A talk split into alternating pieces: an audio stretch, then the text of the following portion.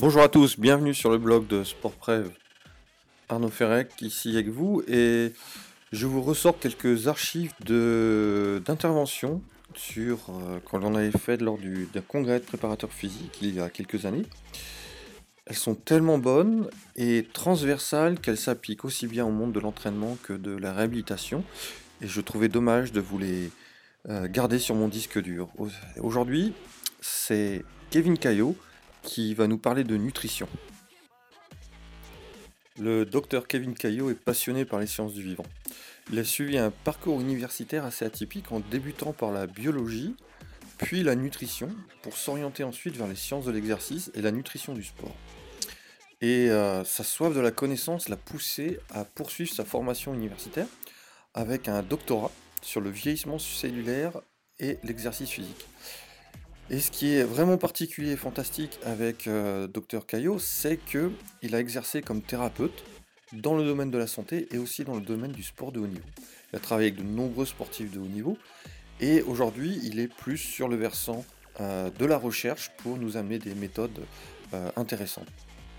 Donc euh, je suis très content qu'Arnaud ait fait appel à moi pour, pour parler un petit peu de nutrition aujourd'hui.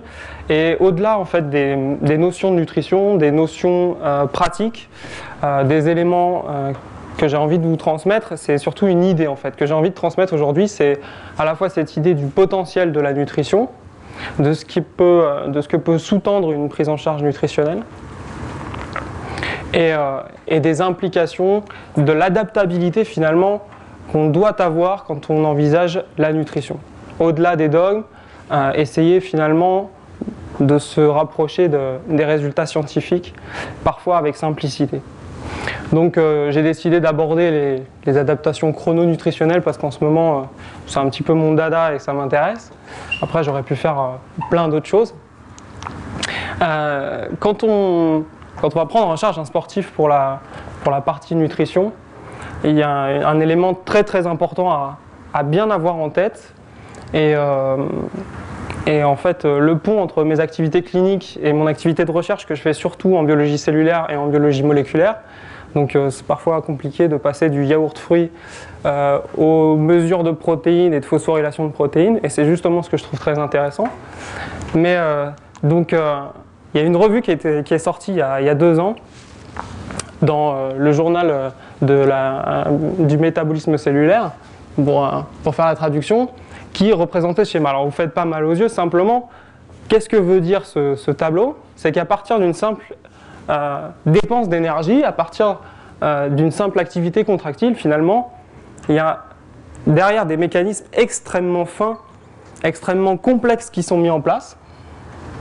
Et le boulot euh, à la fois du préparateur physique et du diététicien, ça va être de gérer finalement toutes ces étapes, alors avec une vue euh, parfois macroscopique, hein, parce qu'au niveau microscopique, on va, être obligé de travailler plus vers l'animal, etc. Mais voilà, on a une simple fonction contractile, une dépense d'énergie, et au final, on a cette pléthore d'activités moléculaires qui vont être engendrées et qui vont engendrer une dépense énergétique des modifications mécaniques, cellulaires, métaboliques, qui vont être extrêmement importantes. Et dont on peut parfois, finalement, euh, perdre le fil et ne plus comprendre qu'est-ce qui peut se passer. Et je vais vous montrer justement des cas cliniques, au-delà euh, des explications physiologiques, qui vous montrer en fait à quel point parfois notre méconnaissance de cette partie-là, ou notre, euh, la pénibilité que ça peut être d'évaluer cette partie-là, qu'est-ce qui s'est vraiment passé dans le muscle de mon sportif, va faire qu'on va avoir des résultats qui vont, euh, nous interpeller par rapport aux idées préconçues qu'on peut avoir de la nutrition. Alors basiquement, donc, pour reprendre le principe euh, que j'oserais pas vous expliquer, exercice physique, donc signaux moléculaires, qui sont eux-mêmes à la base des adaptations physiologiques. Le rôle connu de la nutrition ça va être je mange pour pouvoir réaliser mon exercice physique.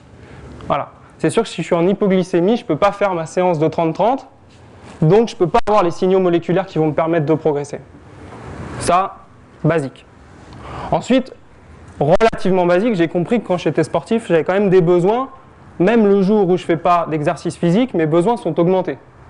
Si je veux que ces signaux moléculaires aboutissent à des adaptations physiologiques qui vont faire que je vais courir plus haut, plus vite, plus loin, je ne vais pas me blesser, etc., que je vais avoir une meilleure aussi euh, euh, cognition pendant l'exercice, eh bien, il faut que cette nutrition, elle soit là, cet apport énergétique, cet apport nutritif. Et puis, quelque chose d'un peu plus moderne, et très souvent les, protéines reviennent dans, dans cet aspect-là, c'est la nutrition capable d'induire elle-même des signaux moléculaires. Donc on va venir avoir, on va, on va avoir finalement deux signaux qui vont coexister, que, sont l'exercice physique et la nutrition. Et potentiellement vers le même objectif. Des adaptations qui permettent la performance. Alors, qui dit signaux moléculaires dit l'aspect micronutrition. Et c'est le premier message que je voulais aborder avec vous parce que la micronutrition, elle m'envahit ces derniers temps. Pourquoi? Parce qu'effectivement, c'est tellement amusant de jouer aux pharmaciens avec, euh, avec des compléments alimentaires ou ce type de choses. Et je voudrais revenir sur des basiques par rapport à ça. Je m'occupe d'un centre euh, de tennis en région parisienne qui forme quelques champions. Et je m'occupe des diagnostics nutritionnels. C'est-à-dire que moi, je fais le bilan en début de saison et je regarde l'adéquation entre les apports, etc. Je fais tout un diagnostic. Voilà ce, ce dont je me suis aperçu. 80% de mes bilans ont des apports énergétiques insuffisants. C'est énorme. Et là, on parle de tennisman, de tenniswoman, qui sont quand même euh, entre allez, 30 et 200, 300e mondial. Donc euh, normalement, ça joue. 80% n'ont pas des apports énergétiques suffisants. Par contre, j'en ai eu un certain nombre qui avaient 3, 4, 5 compléments alimentaires en même temps que ces apports énergétiques insuffisants. C'est-à-dire qu'on va donner du magnésium, on va donner, on va donner de la leucine, ACM20, je crois qu'il y en a d'autres qui connaissent euh, là-dessus. On va donner tout un tas de, compléments à un sportif qui n'a pas des apports énergétiques suffisants. Donc pour moi, ça me fait l'effet d'une voiture auquel on mettrait tout un tas d'accessoires auquel on ne donnerait pas d'essence. Résultat de l'équation. Le sportif, il se blesse, ou il a un état de fatigue chronique, ou etc. On en revient à, la notion d'hygiéno-diététique, je pense à une anecdote. Un sportif qui me dit Oh là, je suis euh, complètement déséquilibré, etc. Je fais l'enquête, effectivement, il n'y avait pas grand-chose de bien. Il me dit Je comprends pas, je suis fatigué quand même, j'ai du mal à récupérer le week-end. Et je lui demande qu'est-ce qu'il fait de son week-end? Bon, bah, cuite le vendredi soir, cuite le samedi soir, le lundi matin, il n'était pas frais. Et pourtant, je me serais pas vu lui faire un, match de tennis avec lui. Donc il était très très bon. Et en fait, cette, dichotomie entre je peux me permettre de faire n'importe quoi d'un point de vue nutritionnel, et pourtant, à 20 ans, 21 ans, quand je baigne dans un, un, jus endocrinien euh, favorable, j'arrive encore à récupérer. Oui, mais justement, c'est ce que me racontait ce sportif. À 20 ans, 21 ans, il faisait les mêmes cuites du vendredi soir, et il allait bien le lundi. Après, au fur et à mesure de la carrière du sportif, c'est aussi là qu'on voit la différence. On l'évoquait ce midi, le fait dans la durée, dans le tournoi. La nutrition, elle ne va pas faire la différence le premier jour. Elle va faire la différence au bout de 4 matchs, 5 matchs. Pareil sur les années. Au début, je m'alimente mal, je m'entraîne pareil, presque j'ai les mêmes résultats. Et au fur et à mesure des années, dans la carrière du sportif, ça va faire la différence. Donc pour moi, c'est mon opinion, l'approche micronutritionnelle, elle doit être de seconde intention. Est-ce que j'ai suffisamment d'essence? Est-ce que j'ai des apports énergétiques suffisants? Quand on sait qu'un sportif d'un gabarit supérieur à 70-80 kg, on va très très rapidement dépasser les 4000 calories, jour de besoin, je vous raconte pas la complexité d'assouvir ses besoins. C'est quelque chose qui se fait au minimum en 4-5 collations. 5 collations. J'ai un collègue qui est euh, lanceur de poids de niveau national, qui fait 118 kg. On a calculé ses besoins, et heureusement le lancer du poids et l'haltérophilie, pas trop énergétique, à 4600 calories jour, sur 7 repas. Donc euh, en fait, il mange toute la journée. Quoi. Il se lève du bureau, il va manger, toutes les deux heures, il fait ça. Donc c'est assez compliqué. Et ensuite, par rapport à l'approche micronutritionnelle, est-ce que j'ai une véritable utilité clinique? Est-ce que j'ai des paramètres qui peuvent me permettre de mettre en jeu cette approche micronutritionnelle? Est-ce que j'ai un véritable besoin ergogénique Le plus connu des, suppléments à but ergogénique, hein, donc de performance, c'est la créatine? Et effectivement, après avoir été décrié, maintenant on sait bien qu'elle est extrêmement utile. Maintenant, pourquoi? Comment? Comment j'adapte ma préparation physique en fonction de ça? On dit que ça donne des crampes. C'est faux, ça ne donne pas des crampes. Ça permet énergétiquement d'aller plus loin. Et quand énergétiquement je vais plus loin, je fatigue plus au niveau neuromusculaire et donc j'ai des crampes. Mais ce n'est pas de la faute à la créatine. C'est la faute au fait que été capable de faire mieux. Comme j'étais capable de faire mieux, je me suis fatigué, j'ai eu des crampes. Ensuite, avoir le comportement des sportifs, qu'est-ce, qui se passe si j'ai cette approche micronutritionnelle de première intention? D'abord, elle était inefficace, donc potentiellement, elle décrédibilise cette, cette approche. S'il n'y a pas les apports énergétiques suffisants. Et ensuite, c'est toujours plus simple de prendre des cachetons plutôt que de manger des fruits parce que j'aime pas ça, ou des légumes, etc. Donc il y a toute une, toute une action d'éducation à faire avant d'avoir une approche micronutritionnelle. C'est extrêmement important. Sinon, on loupe complètement la partie éducation et on y reviendra. C'est pas la peine d'y revenir. Donc en fait, cette, cette approche éducative, elle doit être faite vraiment chez le jeune athlète.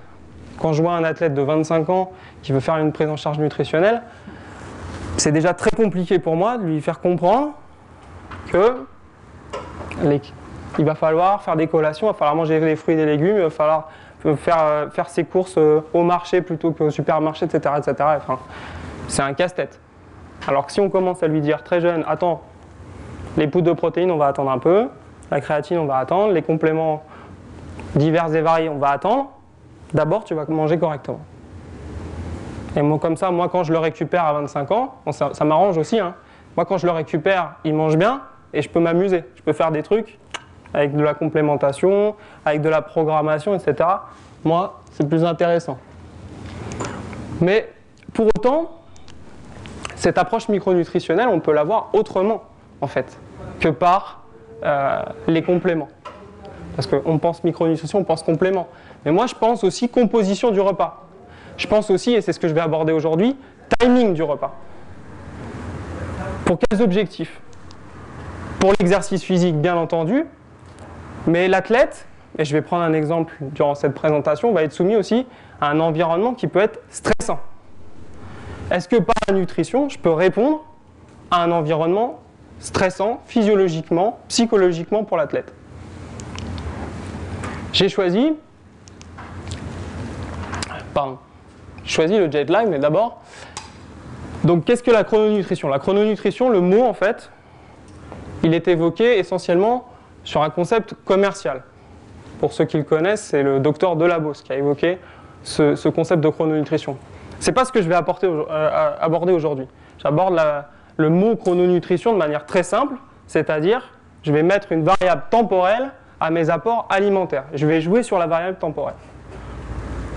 C'est très simple et c'est d'où le nom de chrononutrition. Et ensuite, ce que je veux affirmer dans cette approche, c'est utiliser des concepts scientifiques validés, parce qu'en nutrition, il y en a énormément, mais il y en a aussi, quand on ouvre Elle Magazine au mois de juin, on trouve euh, tout et son contraire, et en termes de notions scientifiques validées derrière ce type de régime pamplemousse et autres, eh bien, il n'y a rien. Seulement chez le sportif, de haut, y compris de haut niveau, des fois, on voit des approches nutritionnelles qui sont validées par rien. Pour exemple, là je vais embêter Arnaud, il n'est pas là, mais on tape gluten athlète dans PubMed, qui est le répertoire d'articles scientifiques, il y en a un qui sort. Un article qui sort. Vous tapez insuline, il y en a 240 000 qui sortent. Voilà. Et pourtant, quand ils viennent s'asseoir devant moi, ils ne me parlent pas d'insuline, les, athlètes. Ils me parlent de Djokovic et du gluten. Voilà, concept scientifique validé derrière, quasiment rien. Ça ne veut pas dire que ce n'est pas nécessaire, ça ne veut pas dire que ce n'est pas intéressant, ça veut dire qu'on a déjà du travail avec ce qui a déjà été trouvé. Et ensuite, ça dépend de l'objectif. Il n'y a pas une bonne alimentation. Il faut pouvoir s'adapter. Si on n'a pas les notions, il faut faire appel à un, professionnel. Moi, encore une fois, je me fais un peu de la pub. Donc, je vais prendre l'exemple du jet lag. Le jet lag ou le décalage horaire va induire un manque de sommeil et un dérèglement des horloges biologiques. ça, c'est important parce que c'est vrai que ces rythmes circadiens au niveau moléculaire, etc., là, c'est en train de sortir. On se rend compte que finalement, et c'est ce que je vais aborder par la suite, par l'alimentation, on arrive à jouer. Et c'est des, mécanismes, c'est des horloges extrêmement fines. On parle euh, en expression de protéines, en ADN, réglé euh, à l'heure près, la demi-heure près parfois. Et ce décalage horaire, il va être à l'origine de diminution des performances, à la fois intellectuelles et physiques. Donc est-ce que par la nutrition, on peut réussir à faire quelque chose? Alors d'abord, une première revue qui est sortie qui résume un petit peu comment on va pouvoir, par le timing des repas et l'apport énergétique, essayer de, régler. Naturellement, notre système d'endormissement, le, le rythme circadien, va être imposé par le sommeil, qui va jouer sur le système nerveux central, qui va ensuite, lui, jouer sur l'activité motrice, sur les hormones, sur l'activité des neurones, et ensuite, on va avoir les horloges périphériques, le rythme des repas, etc. D'abord, on s'est aperçu que lorsque on, fait des restrictions alimentaires temporelles, alors là on parle bien de temporel, c'est-à-dire qu'au lieu de prendre mon repas à midi, je le décale à 14h, voire à 15h. Donc je fais une restriction temporelle. Je joue sur la position des repas. La quantité calorique globale de la journée, je n'y touche pas. Eh bien déjà, en jouant sur cette restriction temporelle, je vais pouvoir influer, grâce à ma partie nutritionnelle, sur les horloges périphériques. La régulation d'un certain nombre euh, de fonctions, comme euh, l'équilibre hydroélectrolytique, pardon, excusez-moi, la production d'un certain nombre d'hormones, etc., etc. Je vais commencer déjà par augmenter mon influence. Si et c'est ça qui est très intéressant, c'est que si je me place dans une restriction temporelle et dans un statut de restriction énergétique, à ce moment-là, je vais être capable non seulement d'influer sur mes horloges périphériques, mais en plus, je vais être capable d'influer sur mon système nerveux central. Et finalement, en situation de restriction calorique globale et en taillement mes repas, j'arrive à prendre le pas sur la luminosité, sur le cycle jour-nuit. Donc ça, ça va être un premier élément qu'on va pouvoir utiliser pour essayer de régler le sportif qui doit faire un voyage. Ensuite, un deuxième mécanisme, ça va être la composition du repas. Alors, ça aurait été mieux avec un timer, mais avec un... Non, il veut pas. Donc, Qu'est-ce qu'on va voir sur ce schéma? D'abord, ici, quelque chose d'assez connu, j'apporte en grande quantité des sucres qui vont aboutir à une production d'insuline. Et l'insuline, au-delà d'être une hormone qui va permettre la captation du glucose, est une hormone qui permet de manière très importante la captation par les différents tissus, et notamment le tissu musculaire, dont on rappelle l'importance au point de vue de l'organisme, de différents acides aminés, qui sont les constituants des protéines. Et en fait, ce faisant, l'insuline va perturber un équilibre.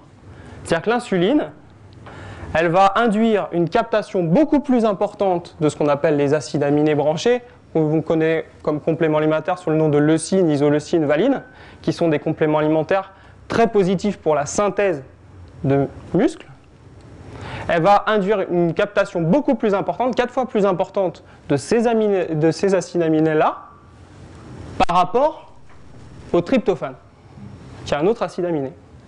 Et donc elle va déséquilibrer la balance entre ces deux groupes d'acides aminés. Ce faisant, le tryptophane, qui lui est en compétition pour rentrer dans le cerveau avec ces fameux acides aminés branchés, va donc pénétrer en plus grande quantité dans le cerveau. Et c'est ce que vous voyez ici. En entrant dans le cerveau, il va aboutir à la production de sérotonine qui va permettre la production de mélatonine. La sérotonine étant déjà un neurotransmetteur de, de relaxation, de relâchement. Donc, par ce mécanisme, et c'est un des mécanismes qui avait été évoqué dans l'hypothèse de la fatigue centrale, où on voulait euh, supplémenter les sportifs en acides aminés branchés pendant l'effort, pour éviter la production de sérotonine et la fatigue centrale pendant l'exercice. En fait, ça ne marche pas. Mais par contre, en ce qui concerne le sommeil, le fait de consommer une grande quantité de glucides, qui va aboutir à la production d'insuline, va effectivement induire un assoupissement. Et ça, on, l'a un peu tous expérimenté. C'est utilisé notamment pour les mécaniciens ou même les pilotes pendant les 24 heures du Mans. On va manipuler la quantité de glucides consommés au moment des repas. Et ensuite, pour renforcer cet effet, il y a la possibilité de consommer une diète enrichie en protéines. Qui, elle, alors en choisissant correctement ces protéines, va être à l'origine d'une augmentation des acides aminés branchés, et donc là va entrer en compétition avec l'entrée du tryptophane. Et parmi les acides aminés qu'on peut apporter en consommant une diète riche en protéines, on va pouvoir apporter de la tyrosine par exemple. La tyrosine qui va entrer dans le cerveau et être à l'origine de la production de dopamine par exemple qui est une, hormone, enfin un neurotransmetteur activateur. Donc en manipulant comme ça la composition du repas, on va pouvoir induire un état de somnolence ou un état d'éveil chez le sportif, ou en tout cas chez le patient. Alors je ne parle pas vraiment des acides gras, même s'ils sont évoqués sur ce schéma, parce qu'en fait, on s'est aperçu qu'effectivement, apporter et consommer un repas riche en gras favorisait plutôt la libération de tryptophane et donc un état de, de, somnolence euh, en phase aiguë. Mais il se trouve qu'en phase chronique, les gens qui mangent, euh, et c'est le cas euh, de, certains, de, certains patients, de certains patients obèses avec une alimentation hyperlipidique, qui vont avoir une perturbation de la qualité du sommeil, une difficulté d'endormissement, etc les mécanismes sous-jacents dépassent probablement euh, ce simple mécanisme de pénétration du tryptophane. Donc on va jouer essentiellement sur la quantité de protéines et la quantité de glucides. Marche quoi. Donc on a un repas hyperglucidique qui va favoriser l'endormissement, un repas hyperprotidique qui va favoriser l'éveil. Et en utilisant ce type de repas, on va pouvoir synchroniser les rythmes circadiens. Pour partir sur un, côté plus pratique, je vous ai mis un petit exemple. Alors le surimi, c'est, juste une, vaste blague que c'est une source de protéines. Hein. On sait tous que c'est un gâteau de, poisson, en fait, c'est fait avec de la, farine. Ensuite, vous n'aurez pas de mal, je pense, à trouver des, footballeurs ou des basketteurs qui mangent des raviolis. Euh, donc, euh, une petite boîte de raviolis, ça fait une bonne source de glucides avec un petit peu de protéines euh, pour faire semblant. Une salade de fruits et puis une petite aide parce que quand même, quand même, on va faire un peu de phyto. Il se trouve que la valériane est une, plante qui agit par, ses propres composés moléculaires, chimiques, sur, sur le sommeil. Donc une petite tisane à la valériane va augmenter cet effet du, du repas hyperglucidique qui est présenté ici. Et à l'inverse, donc ça ce sera un repas eh bien, potentiellement du soir ou de ce qui devrait être le soir. Et puis, à côté de ça, il y a un repas, un petit déjeuner un peu à, un peu à l'anglaise, avec des œufs au bacon, du fromage, des noisettes et des amandes pour dire quand même un petit côté sucré euh, un peu plus doux, et donc c'est très riche en, protéines, et puis un café ou un thé qui va être à, l'origine d'une pourvoyance de, caféine. Et donc une petite aide à nouveau en, phyto. Bilan. Quand je dois faire ça pour un, sportif qui part et, euh, les tennisman sont, les spécialistes de ça, puisqu'en en moyenne, ils passent 25 à 27 semaines par an à l'étranger. Et euh, sans arrêt en train de changer pour un tournoi, pour un autre. Et c'est l'horreur quand, euh, quand, en plus ils perdent tout de suite, parce qu'ils n'arrêtent pas de bouger. Alors, il faut anticiper cet événement sportif. Hein, c'est pas magique, euh, je vais pas faire un repas, et puis c'est bon, il va dormir comme un bébé, et puis le lendemain matin, je lui fais manger des œufs au bacon, il se réveille. Non, bon, c'est quand même pas aussi magique que ça. Donc, on anticipe un peu, on joue aussi sur euh, le sommeil, on joue, etc., sur, même sur l'entraînement, du type d'entraînement. Après, ça, c'est le préparateur, physique qui va choisir ces types d'entraînement pour, favoriser tout ce, calage. Et puis, par rapport au premier concept de, restriction énergétique, aux, restrictions de, de, temporel de, repas, bien sûr, euh, il est nécessaire suivant l'alimentation que suit le sportif pour sa performance, de retourner à l'alimentation euh, classique, ergogénique, avant, euh, avant le début de, l'événement sportif. Donc on va avoir une phase de synchronisation avec deux repas. Vous allez pouvoir faire un repas d'éveil le matin, un repas d'endormissement le soir. De préférence, on commence avant le voyage on termine après le voyage. J'ai pas mis de durée parce que après là c'est empirique en fonction du sportif, en fonction de sa, capacité. Il y a des sportifs qui, tolèrent très très bien le, décalage horaire. Ils arrivent, ils dorment à l'heure voulue. Puis il y en a d'autres qui mettent 3-4 jours à se, synchroniser. Et ensuite, on va être euh, dans la phase de préparation de l'événement sportif avec 4, euh, 7 bah, repas en fonction du type d'exercice, en fonction euh, de du gabarit du sportif, etc. Puis des objectifs. Par exemple, ça peut être le cas si c'est un sportif d'endurance, d'une charge, charge glucidique. C'est-à-dire qu'il va retourner sur une alimentation classique et puis il va partir sur 3-4 jours de charge glucidique avec une alimentation hyperglucidique avec 6 ou 7 repas. Un problème 6 ou 7 repas. Euh, très très riche en glucides pour euh, augmenter les réserves en glycogène. Ça, toujours encore une fois, là, il faut replacer dans un contexte global quel est mon objectif. Donc ça, c'était l'exemple du jetline.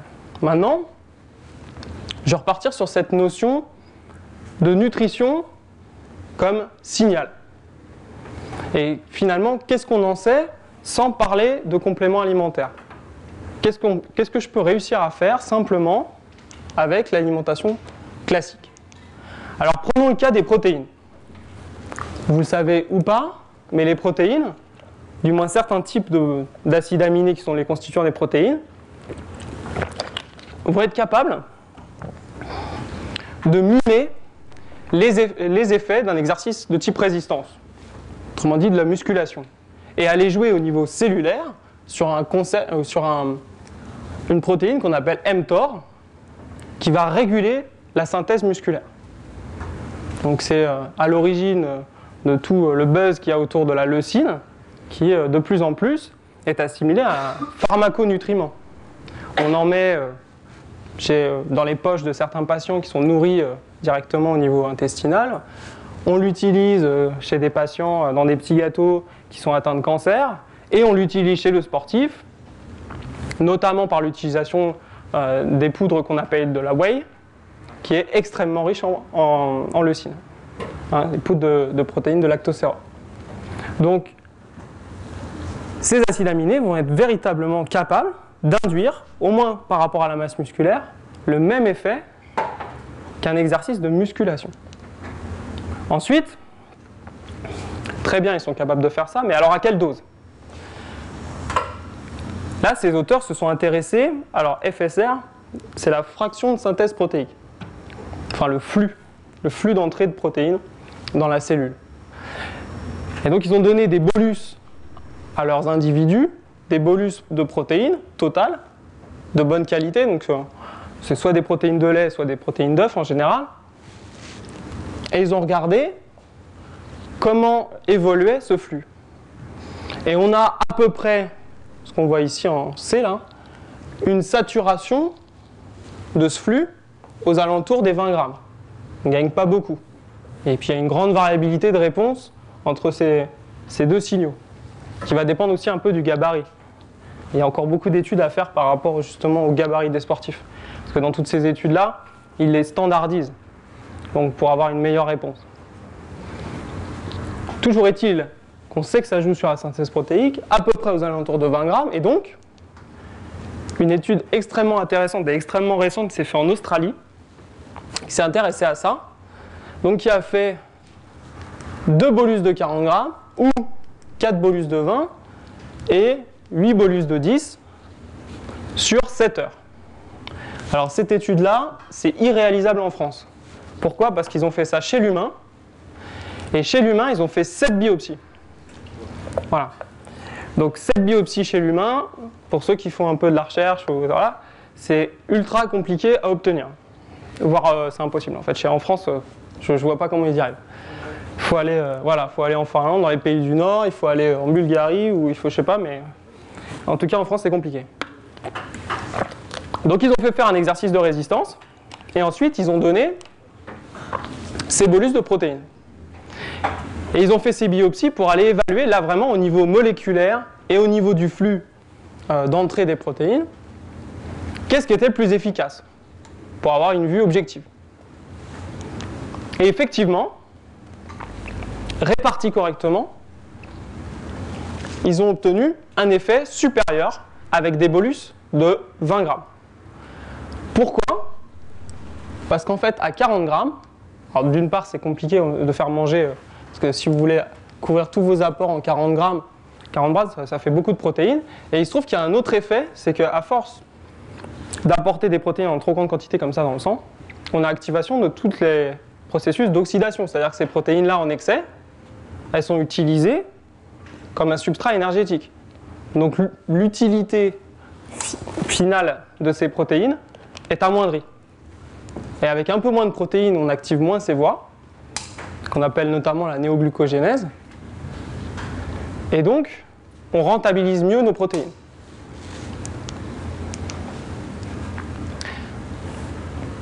Conclusion, il vaut mieux répartir en apport protéique d'environ 20 grammes.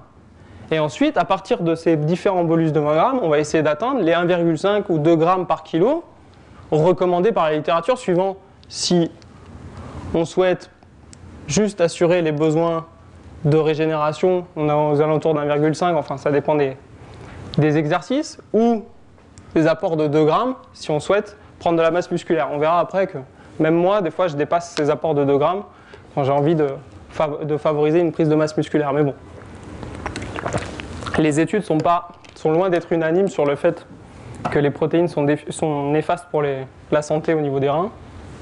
Donc finalement, on, en revient un peu de, ces, peurs et euh, on, des fois, on dépasse euh, assez généreusement des fois ces, ces apports de 2 grammes. Donc, si on a des apports caloriques qui sont inadéquats, c'est le risque, et euh, on en parlait avec Arnaud la première fois qu'on s'est parlé au téléphone pour que j'intervienne ici, c'est euh, j'avais des apports en protéines énormes, je souhaitais prendre de la masse musculaire et ça ne marchait pas. Oui, mais à ce moment-là, il ne faut pas oublier que les protéines sont un nutriment énergétique. Si l'apport énergétique est insuffisant, les protéines seront utilisées comme un substrat énergétique. Elles ne vont pas être stockées au niveau musculaire alors qu'il y a un besoin clair pour les autres organes.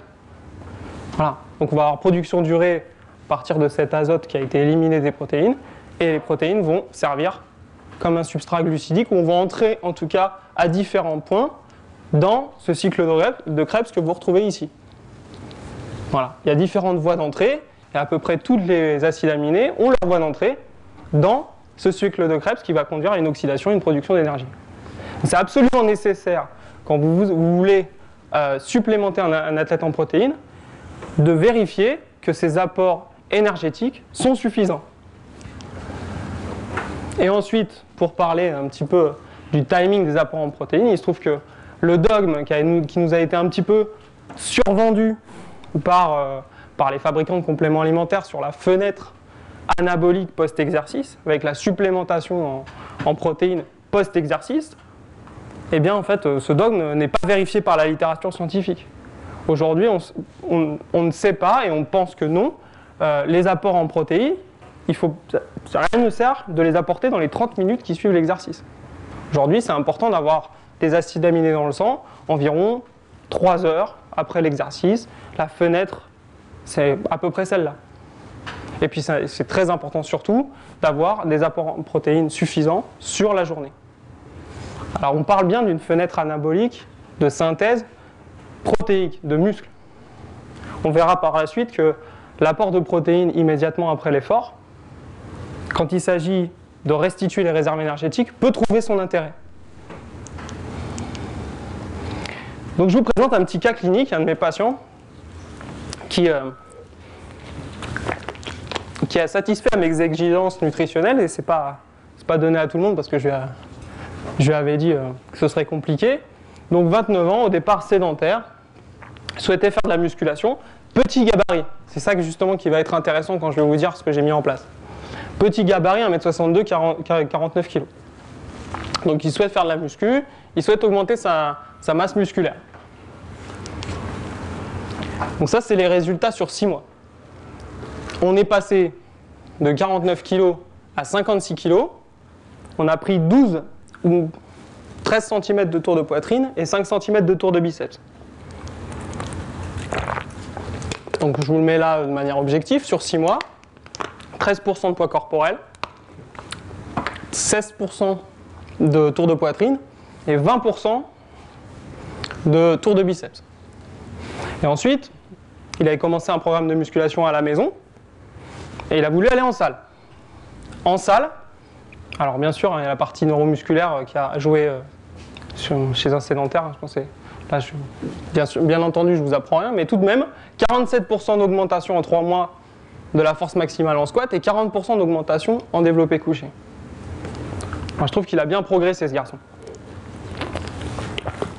Je pense que ça parle mieux euh, que mes trucs euh, moléculaires. Mais 4500 kilocalories, euh, kilocalories jour pour un gabarit d'un mètre 62, 50 kg environ.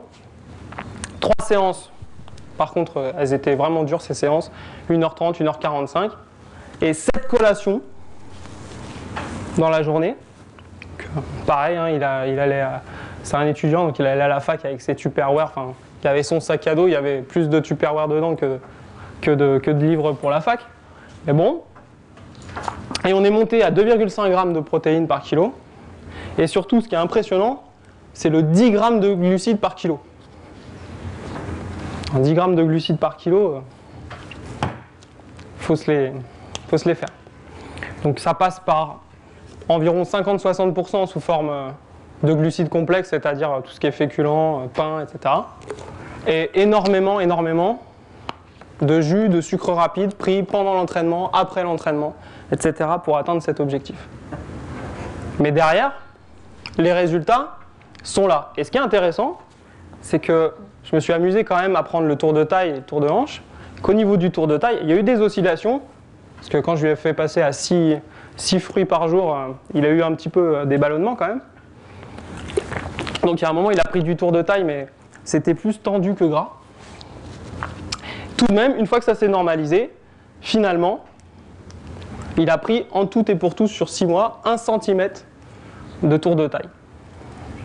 Donc quasiment que de la masse musculaire sur ces 6,5 kg de prix.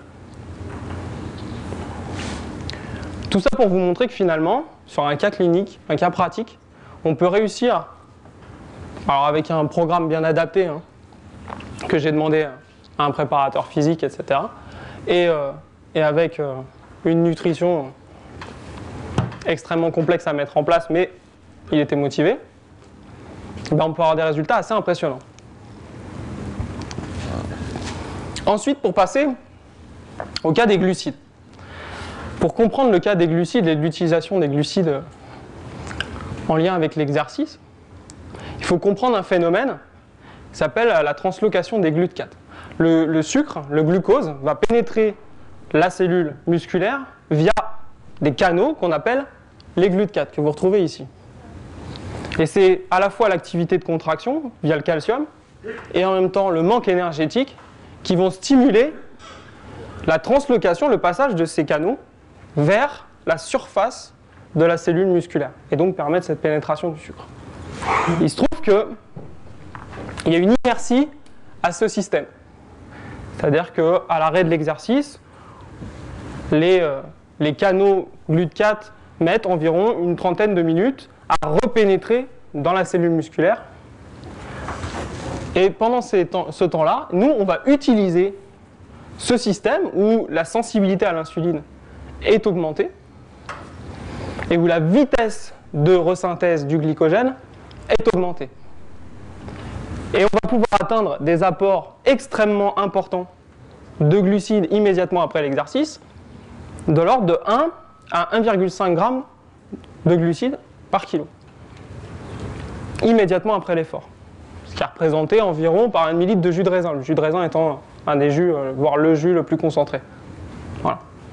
Donc il faut avoir envie de se le faire aussi, donc il faut le mettre au frais pour euh, qu'il soit plus agréable à boire, etc.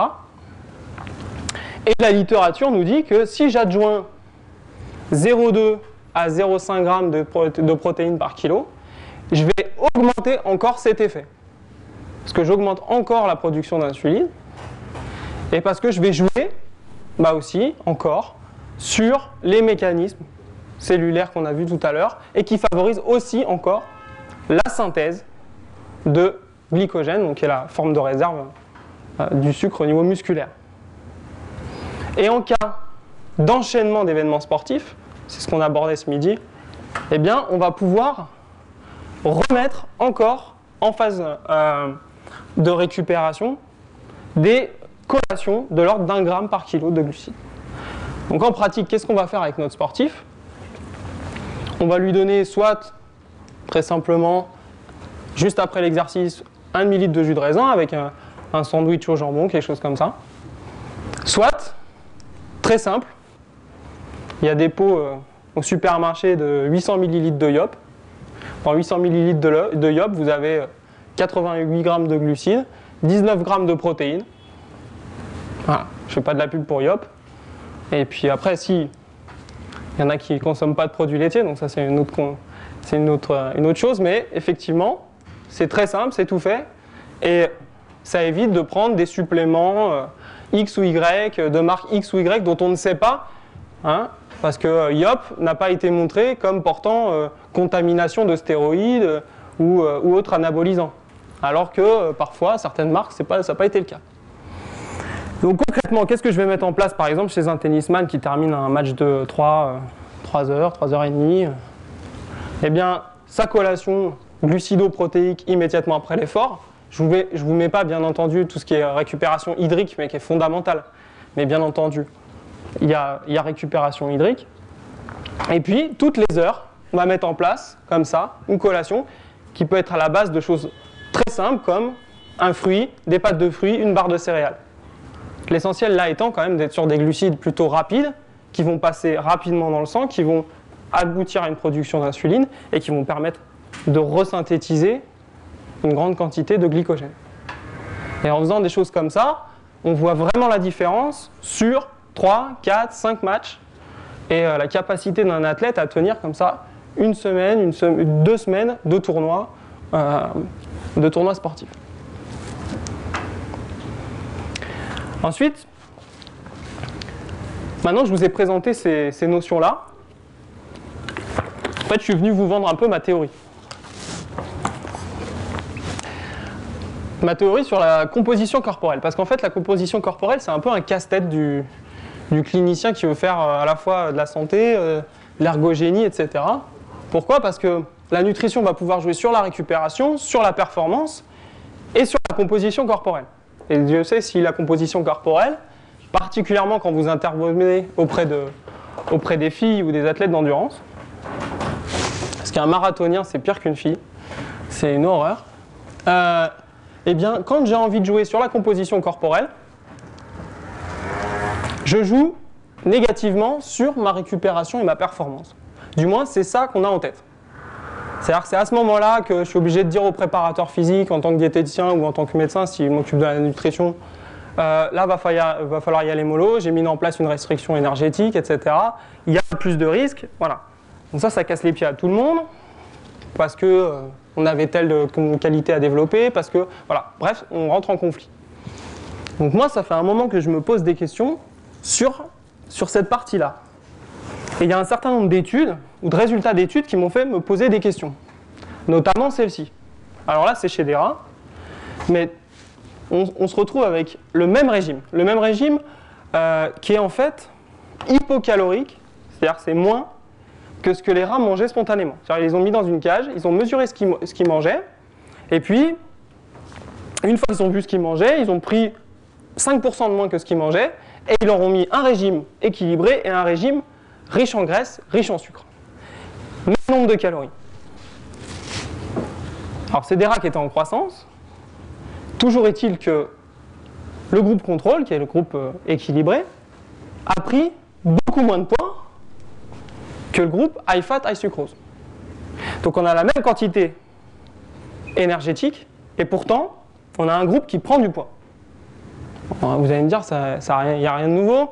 On sait que le sucre, le gras, ça fait grossir. Oui, mais quand même, on avait dans l'idée que c'était lié au contenu énergétique, aux calories. Et bien là, je vous dis non. Donc moi, je commence à me poser des questions quand je vois ça. Ensuite, deuxième étude, sur la perte de poids cette fois. Deux régimes de perte de poids. Un régime, alors, ce que fait euh, la ménagère de moins de 50 ans à peu près en mai pour ressembler à Kate Moss en juillet. C'est-à-dire qu'elle diminue ses apports drastiquement, mais elle continue plutôt de manger le soir. Hein. Parce que le soir, elle arrive, elle n'a rien mangé de la journée, donc c'est là qu'elle mange un peu plus. Et puis, à l'inverse, là, ils ont fait un, régime avec un petit déjeuner extrêmement copieux, riche en calories et très riche en protéines notamment. Et qu'est-ce qu'ils ont observé? Alors là, c'est sur un phénomène qu'on appelle le catch-up, c'est-à-dire qu'on les a drivés pendant 4 mois. Pendant 4 mois, les deux groupes, pas de différence, ils perdent tous les deux. Par contre, on arrête de s'occuper des deux groupes et on les laisse se débrouiller. Ah. Et il y a le groupe avec le dîner plus conséquent qui remonte, donc c'est ce qu'on appelle le fameux phénomène de catch-up, c'est-à-dire la reprise de poids après le régime. Et par contre, le groupe qui faisait un dîner léger, lui, continue à perdre. Donc ça, ça les a interloqués quand même. Donc derrière, ils ont refait une étude, et cette fois, ils ont fait plus de mesures. Ils augmentent les sensations de satiété, ils diminuent les sensations de faim, et ils jouent sur le taux de gréline, c'est une hormone de prise alimentaire. Donc finalement, en jouant sur les apports énergétiques à différentes périodes de la journée, ils ont réussi à jouer sur la prise alimentaire. Globalement, les adaptations qui étaient mises en place là, il y a un groupe qui crevait la dalle à 4 mois, et l'autre, finalement, qui allait bien. Donc a continué tranquillement le, projet. Et là, arrêt de, se faire disputer par le diététicien, je remange. Donc moi j'ai vu ça, et ensuite j'ai réfléchi à des notions basiques qu'on nous apprend, euh, qu'on nous a appris en STAPS. Au repos, j'utilise, ici en vert, beaucoup plus de graisse. Tout le monde sait ça. Et aussi, après un repas pauvre en, glucides, j'oxyde beaucoup plus de graisse. C'est ce qu'on voit ici, parce qu'on a le QR donc le quotient respiratoire qui va témoigner plus il est vers 0,7, plus j'utilise de, de, lipides, et plus je suis vers 1, plus j'utilise de glucides. Donc deux notions finalement qui surprennent personne. Au repos, je suis plutôt sur les graisses, et en plus, si je décharge en glucides, bah, j'utilise plutôt des graisses. Mais à ce moment-là, est-ce que je ne peux pas m'en servir ça? Est-ce que j'ai pas intérêt à faire une décharge glucidique le soir, à, condition d'atteindre mes objectifs euh, énergétiques dans la journée? Donc ça, c'est la question que moi je me suis posée. Et à partir de là, à partir de toutes les notions fait, que j'ai abordées avec vous avant et de cette notion-là, je me suis dit, je vais mettre en place un régime pour certains de mes sportifs qui correspond à toutes ces notions que j'ai abordées jusque-là. Tout en respectant un apport glucidique, parce que je dis que je vais décharger en glucides, mais je vais quand même respecter l'apport glucidique qui est recommandé dans la littérature, qui est d'entre 6 et 10 grammes par kilo et par jour. C'est très élevé. Donc, je répartis mon apport protéique en bolus de 20 grammes. Si je peux mettre mes lipides plutôt en début de journée plutôt que le soir, bah, je le fais de manière à répartir mon apport énergétique plutôt sur le début de journée. Mes glucides complexes, je les diminue au fur et à mesure de la journée, sachant que bien sûr, il faut quand même que je pense à l'exercice. Hein. et notamment en lipides, je pense à l'exercice. C'est-à-dire que je ne vais pas apporter des quantités dingues d'huile de colza entre deux séances de, de fractionner, j'évite. Parce qu'au niveau digestif, c'est pas top. Donc ça, j'y pense aussi. C'est là que la littérature s'arrête et que la pratique commence. Et puis mes glucides simples, je vais en mettre systématiquement. Bon, j'en mets rarement euh, au, niveau du midi. Pareil, pour des conséquences simples de comportement alimentaire. C'est que le midi, il y a un gros repas qui attend le sportif. J'évite de lui donner euh, un demi-litre de jus. Euh, voilà. Mais sinon, à chaque arrêt d'entraînement, je lui donne des sucres rapides. Et le soir, je suis sur une quantité minime. Et quand je mets cette quantité de glucides complexes, en fait, c'est juste des légumes. C'est-à-dire que dans mes haricots verts, je ne peux pas y couper. Il y a un petit peu de glucides, mais c'est uniquement ça. En fait, le repas du soir, c'est viande, un petit peu d'huile, légumes.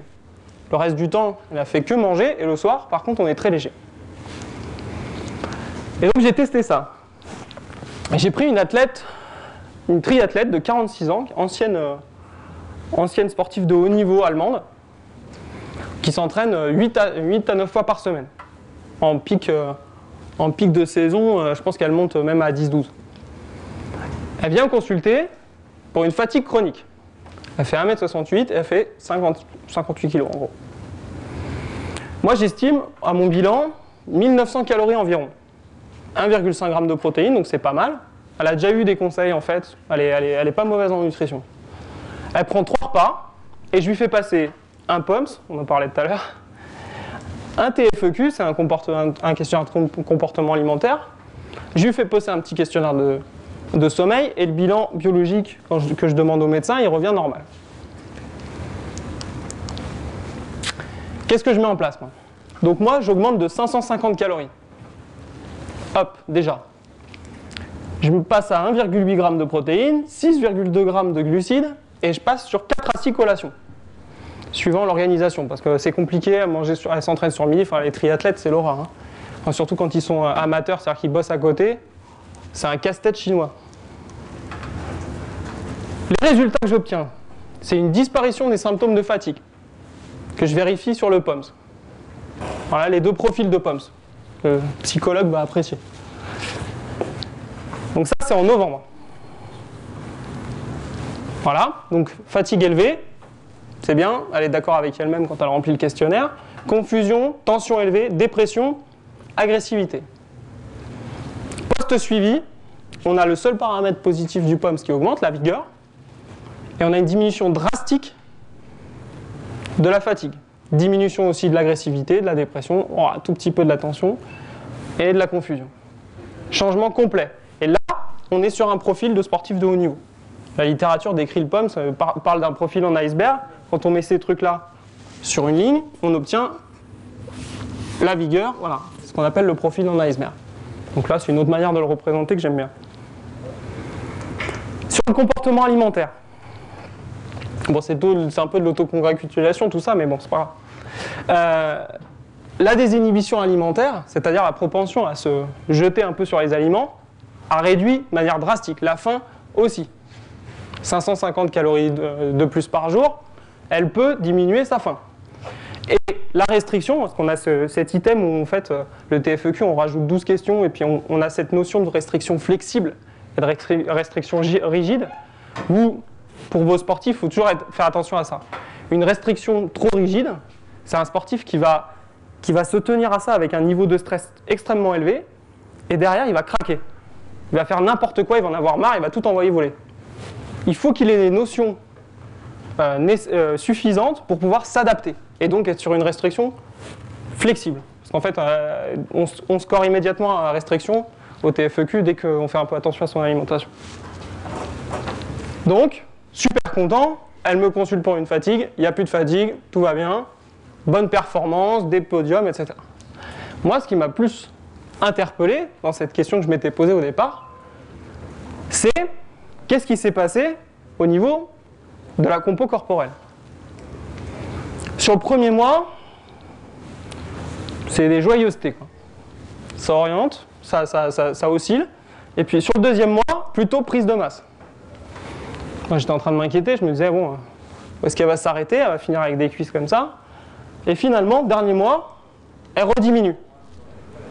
Donc finalement, le poids, indicateur, euh, elle a, elle a perdu au final, mais bon, c'était pas très significatif.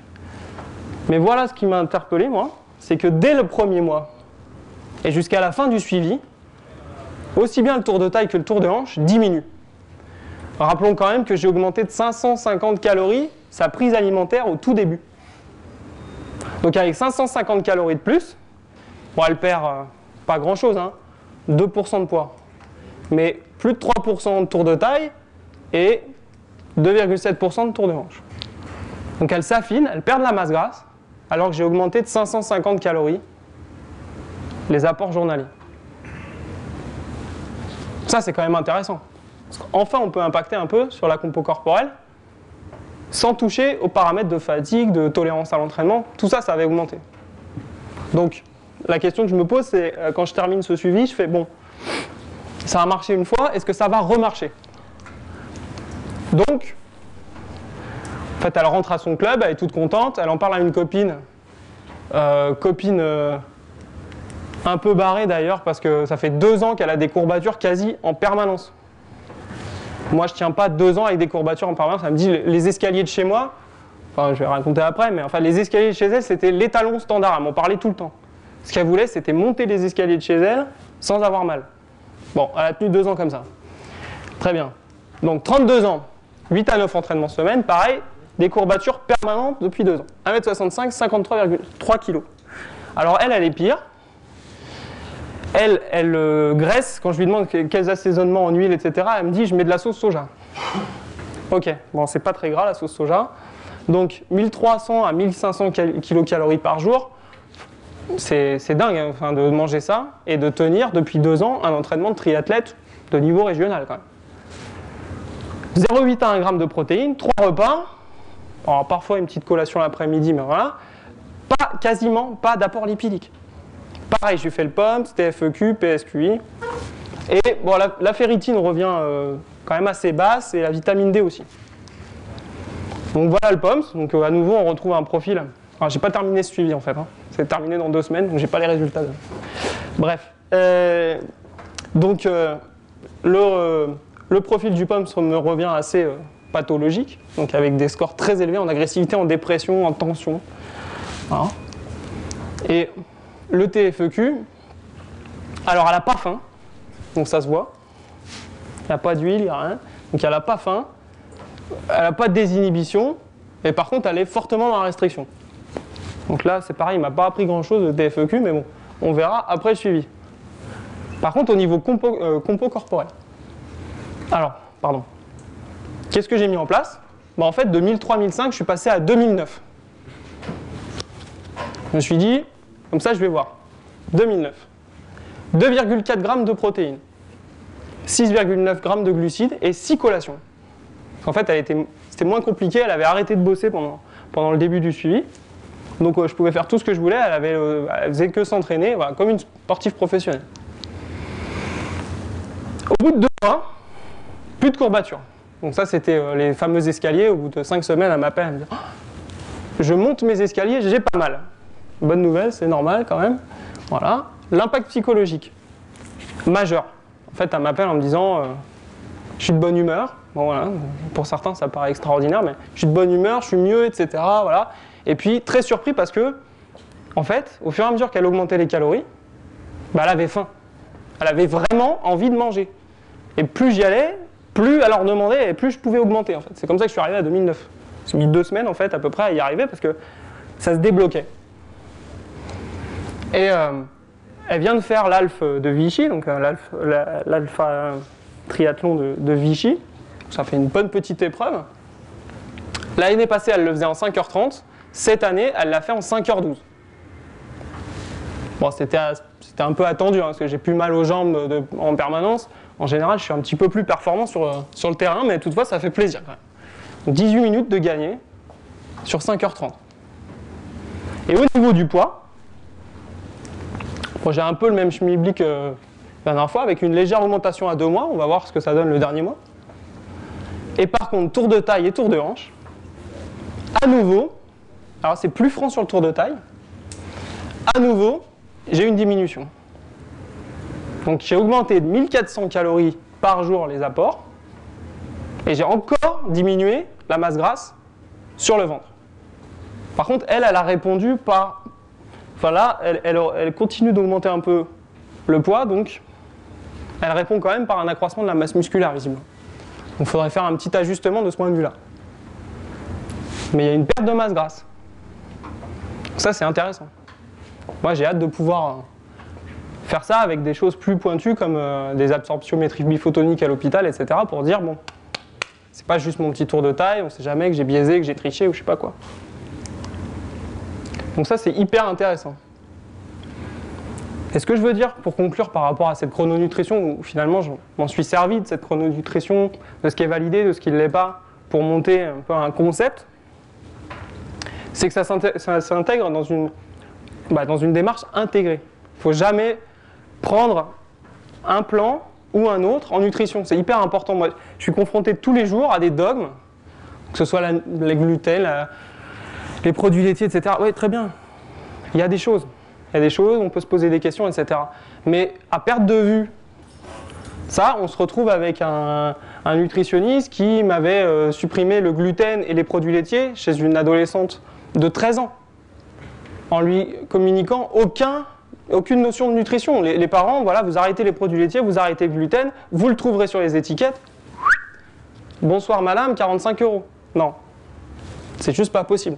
Il faut vraiment qu'il y ait une démarche d'éducation, d'accompagnement euh, avec, euh, avec la nutrition. Et ensuite, bah, je n'ai pas pu tout aborder, mais par exemple, le couple fer-calcium. On a été confronté à ça avec un, jeune athlète de 14 ans qui avait un taux de ferritine abaissé, et le médecin me dit débrouillez-vous, j'ai pas envie de le supplémenter. Je fais le bilan alimentaire, 4 grammes de protéines kilo, du fer par-delà les oreilles. Qu'est-ce qui se passe? Pourquoi? Mais il avait la fâcheuse tendance de manger 5 yaourts avec son steak. Et en fait, en faisant de la physio un peu, là, je me suis rendu compte que le calcium, c'était un inhibiteur du, transporteur de fer au niveau intestinal. Résultat, on a désynchronisé les apports, de fer et de calcium. On a diminué un peu les protéines parce que bon, ce garçon, quand même, il faisait du tennis, il faisait même pas encore un peu de, enfin, il faisait un peu de renfort, mais même pas vraiment de la muscu, il n'avait pas besoin de 4 grammes par kilo. On a désynchronisé, 3-4 mois plus tard, la ferritine était remontée, raisonnablement. Et puis encore, il y a toute la question, alors j'ai fait mon, mémoire de Master 2, alors j'aime bien ça, c'est l'entraînement à jeun. Tout ce qui est entraînement à jeun, il y, a, encore des choses à creuser, on en sait très peu. Vous utilisez probablement très régulièrement l'entraînement à jeun, etc. Il y a 11 articles sur l'entraînement à jeun en chronique actuellement sur, euh, qui, sont sortis vraiment des études. Voilà, 11. Donc euh, c'est intéressant d'ailleurs, parce que ce qu'ils disent est, des modulations nutritionnelles que l'on peut mettre avant ou après, enfin juste après l'entraînement à jeun, c'est hyper intéressant. Donc là derrière, il y a encore des, perspectives hyper intéressantes à, développer là-dessus. Mais euh, surtout, ce que je voulais vous dire aujourd'hui, c'est que dans la nutrition, la, macronutrition, c'est-à-dire simplement les lipides, les glucides, les, protéines, euh, les aliments courants, mais il y a des choses encore extraordinaires à faire il y a, beaucoup d'adaptations à faire. Donc évitons de rentrer dans cette démarche tout de suite du micro quand le reste n'est pas fait. Restons, apprenons à construire un socle avec nos sportifs sur lequel se reposer pour aller ensuite faire euh, de la HMB, de la leucine, euh, de la citruline, euh, voilà, tous ces mots-là, vous les avez peut-être entendus. Et il y a des choses hyper intéressantes à faire. Mais voilà, posons d'abord les bases. Et puis enfin, voilà, la micronutrition, pour moi, définitivement, c'est une démarche complémentaire. Une fois que mon sportif est éduqué, une fois que la nutrition correcte est mise en place, je suis le premier à aimer jouer un peu à l'apprenti sorcier et à mettre euh, bah, de la créatine, euh, de la citruline deux heures avant tel type d'exercice, puis une demi-heure avant. Voilà. Moi aussi, j'aime bien jouer et c'est super intéressant. Mais pourquoi je le fais? Comment je le fais? Comment j'évalue? On a abordé la question de l'évaluation. Quels paramètres je mets en place pour, pour dire ce truc-là, je suis sûr que c'est safe, je suis sûr que j'ai amélioré ma performance, je suis capable de dire quel impact a eu ma supplémentation, ma complémentation. Voilà ce que je voulais dire, euh, voulais vous, vous transmettre aujourd'hui. Merci de m'avoir écouté.